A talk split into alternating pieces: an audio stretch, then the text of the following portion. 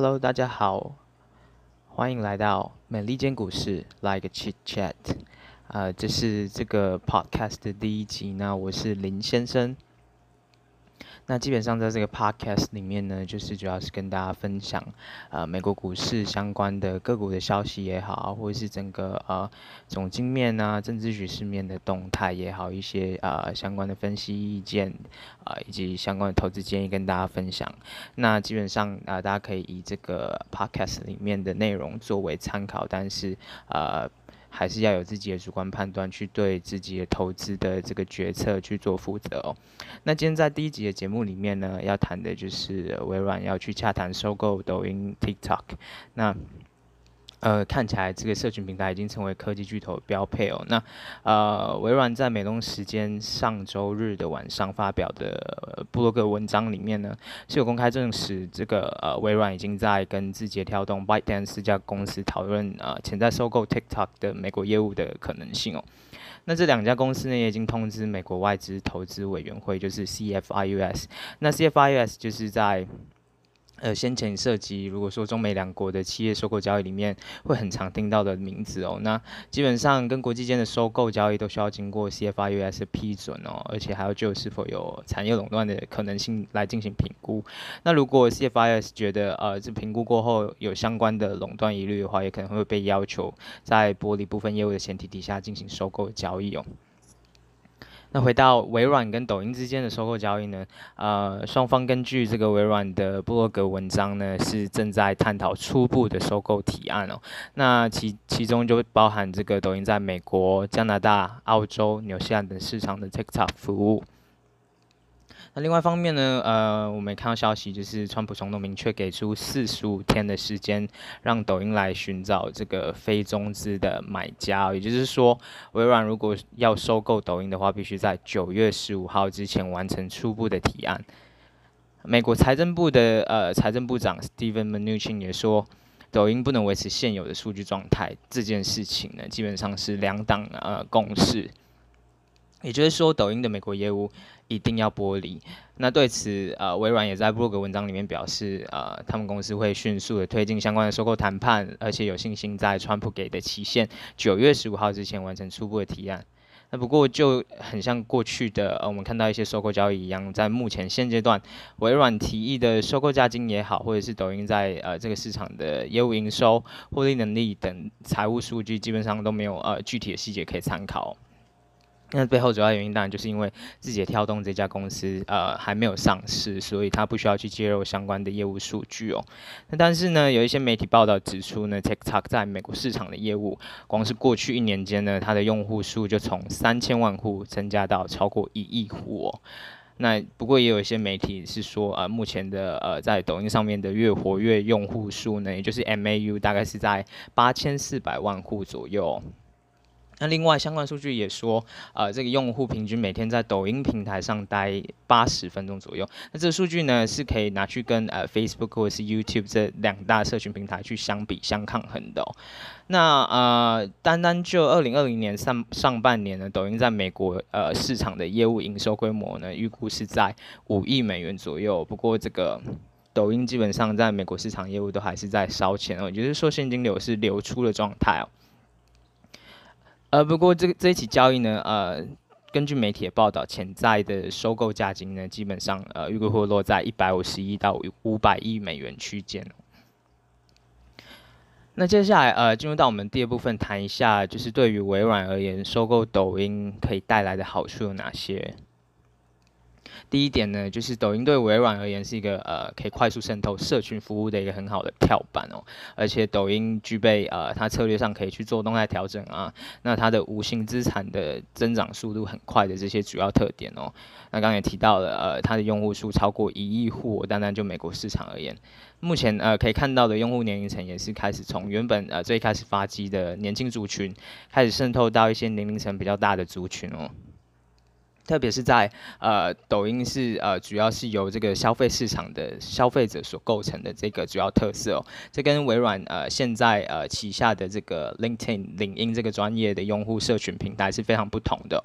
由消费者构成呢，就可以呃尽情的想象它后续广告平台的业务潜能啊，那呃相关的也许购物服务等等的这个呃带进营收的发展空间哦。那这边也可以比对一下用户数哦，脸书在美国市场的用户数目前是在二点四七亿户。那不过呃，就像先前提到的，抖音就是处在一个快速渗透期，所以它的用户增速也是相当的可观哦。那呃，第二个优势对于微软收购抖音而言，就是在于社群平台的变现能力。如果呢，呃，根据刚刚提到的这个媒体报道是呃属实的话呢，在美国市场一亿用户基础上，它去实现五亿美元的营收，单单上半年而言，也就是说，它每一个用户可以平均贡献的收入，呃，这是是在呃五块美金左右。那这个我们刚刚提到每个用户平均贡献收入，就是呃我们在呃商业报道里面很常看到的 ARPU ARPU 这个词哦，基本上讲的就是。呃，单单一个用户在在呃这个会计期间，或者是我统计这个数据的期间里面，它的平均的营收贡献到达什么样的水平哦？那呃，就五块美金而言呢，相较于其他的社群平台，例如说 YouTube、Snap 或者是 Pinterest、Twitter 或者是 Facebook 等等这些社群平台的 output，呃，是有一定程度的落差，因为这些平台的 output 大概是在。九块到一百一十八块美金之间哦，所以也就是说，抖音在呃后续的这个社群平台变现空间还是很庞大的。不管是说它透过广告啊，或者是购物抽成等等这些其他平台正在做的事情呢，其实只要有强大的消费者用户基础哦，要去推进这些业务，对于这个微软这样子的大公司而言，再把它收购以后都不是太困难的事情哦。那第三点呢，来谈谈收购交易会主打的这个业务重效的这个题材哦。那微软面向消费者呢，跟企业端呢，其实它的产品已经五花八门哦。不过只要有活跃用户呢，呃，基本上就有商机存在嘛。那对于广告业务而言呢，原本在 Bing 以及呃 LinkedIn 投广告的广告客户呢，其实也可以去选择呃在抖音上投广告来增加曝光率哦。那这是就广告业务而言呢，它可以在收购抖音以后带来的这种效。那业游戏业务方面呢，目前呢，呃，Xbox Live 上面是有一亿的用户，然后 Minecraft 上面是会有一点三二亿的月活跃用户哦。所以呢，游戏端呢也可以在呃跟去尝试跟抖音的社群平台端去做整合哦。那有机会是去增加两边的用户粘性。那接下来进到商务端的部分呢，就是我们呃在新闻报道里面很常看到 commerce 相关的呃题材。微软是现在是有一个叫做呃 Dynamic 365 Commerce Engine 这个商务引擎，可以去呃。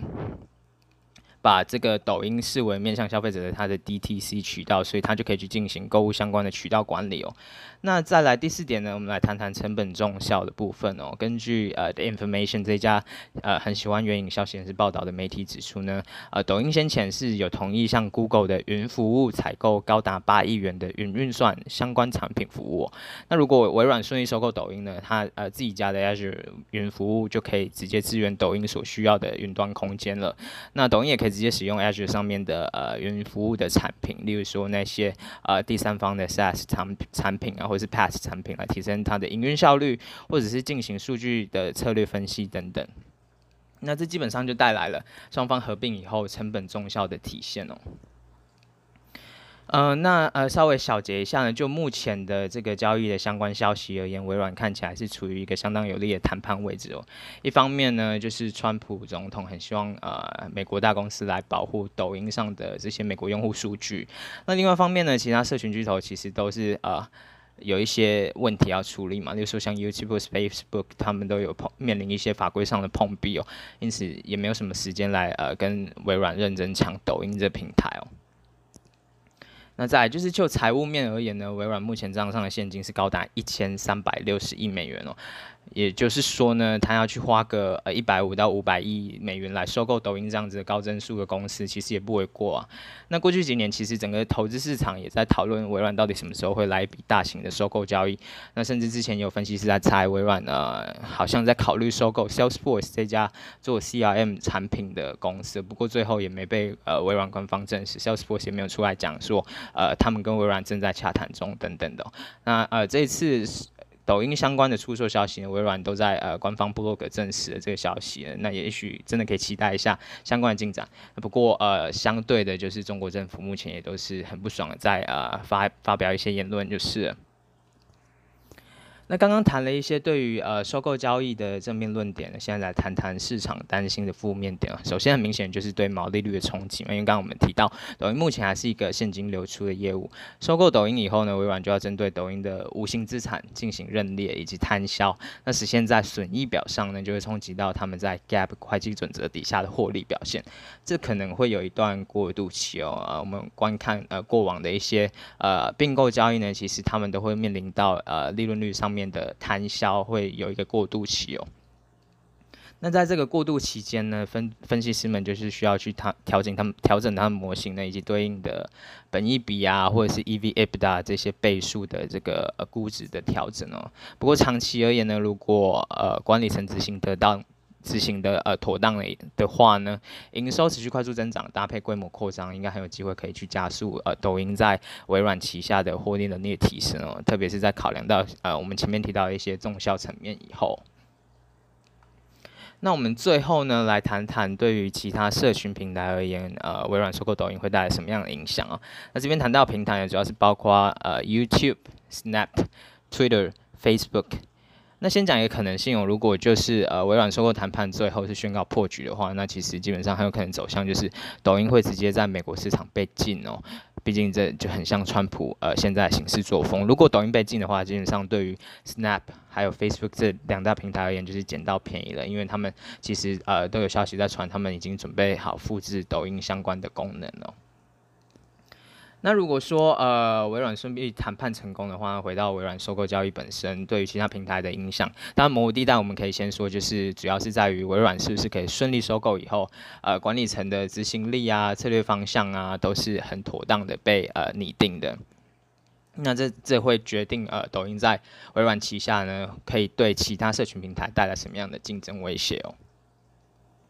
那对于微软管理层而言，收购后呃。首要的这个呃目标就会是在于维持高用户的增速以及用户投入这两大重点，同时也是要考虑去建立呃这个广告业务部门来提升抖音平台上面广告投报率哦。那收购以后呢，也要去加强呃抖音品牌以及平台数据安全性，因为就现阶段而言，数据安全性就是抖音被美国政府严正要求的主要的攻击点嘛。那如果拿 YouTube 的例子来参考呢，就可以清楚看到一个社群平台呢，在运用他们的用户数据来变现获利的同时呢，要同时维持他们品牌信誉，其实是一件很困难的事情哦。但是呢，呃，微软走到后面的阶段，势必就是得面临这样的挑战。那呃，就市场竞争而言呢，Snap 现呃根据报道也是准备推出类似抖音功能的测试版。那 Facebook 也准备啊、呃、这个月在美国市场推出一个叫做 Instagram Reels 这一类的、类似功能的产品服务。呃，虽然说呢，这些社群公司不是说推出什么样的产品服务就一定会成功，但是我们之前也看过呃成功的呃复制类似呃功能的案例，有最最众所皆知的例子就是 IG 的现实动态 Stories 功能，这功能其实是 Facebook 从 Snap 应用程式复制过来的哦。那也就是说呢，一旦其他平台也推出类似抖音的功能服务以后呢，任何跟抖音相关的策略失误也好，或者是政治不利的标题呢，都是有可能去影响抖音的用户流失到呃其他有类似功能的平台上哦。那这时候管理层在收购以后的这个策略执行能力呢，也就是呃会是主要的投资市场的关注焦点了。不过呢，抖音其实今年在啊、美国市场呢也做了不少投入，包含他们换了 CEO，还有呃北美的行销主管，而且承诺未来三年呢会是在美国市场雇佣一万名员工哦。那这员工增加数跟今年上半年他们只增加九百名员工相比，其实是很可观的哦。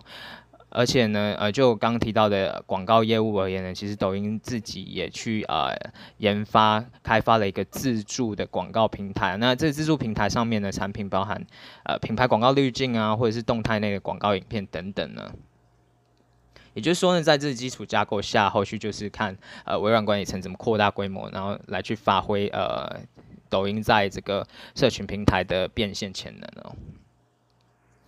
那最后这个总结哦，其实除了微软收购这个选项，媒体间也有在猜测其他的可能性，例如把数据服务全部搬到美国来啊，或者是说有没有可能其他一些较小规模的这个社群业者去考虑收购抖音等等啊。不过看起来都是呃微软收购呃抖音是最有可能以及最有实力的这个买方哦。那前几天甚至有媒体报道说 Apple 也对收购抖音有兴趣，但是呃过没几个小时就被 Apple 官方否认哦。整体而言呢，美美国政府的干预可能会呃阻挠这个抖音快速增长和货币化的潜在空间哦。因此，如果说可以尽快的出售给美国企业呢，将会是抖音啊，或者是字节跳动、ByteDance 投资人的当务之急哦。那从比较广义的角度来看呢，美国政府会持续干预呃，而且阻止中资对于美国企业的投资哦。那这对呃美国互联网科技公司而言呃，会是长期有利的哦。那呃，我们第一期的节目呢，就到这边为止哦。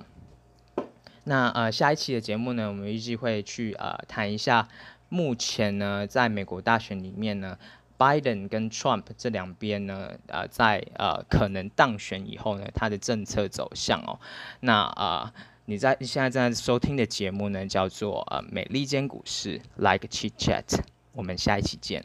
我是林先生。